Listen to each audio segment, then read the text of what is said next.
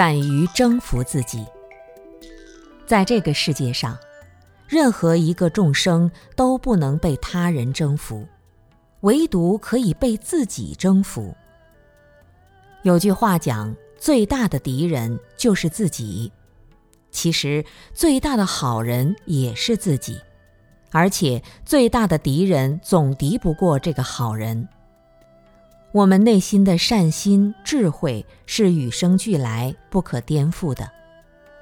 世界上有些人很了不起，被称为伟人，可是伟人身边的人往往不觉得伟人有多伟大，因为伟人征服了别人，但征服不了自己。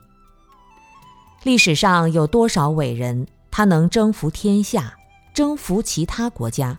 但是征服不了自己，征服不了自己的心魔。圣人是通过征服自己来感动别人。有些圣人早在两千多年前就告诉我们的人生道理。两千多年后，大家还坐在这里，这么安静的听他的教诲。我们是被征服的吗？不是，我们是被感动了。没有人能征服我们，我们感动了以后，就要开始通过圣人的教法来征服自己。当我们征服了自己，身边所有的人都会被我们感动，确实如此。凡是能感动别人的人，他一定有征服自己的能力。一个连自己都征服不了的人。即使偶尔能感动一下别人，那也只是表面的。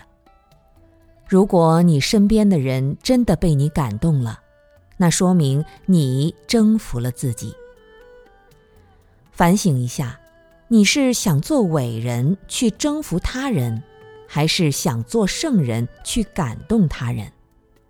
被感动是心甘情愿的，被征服是迫不得已的。是口服心不服的。人这一生也许有很多快乐，也有很多痛苦。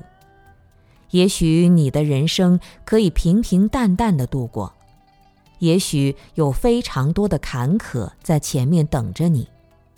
但是只要你告诉自己四个字：心甘情愿，就什么问题都没有了。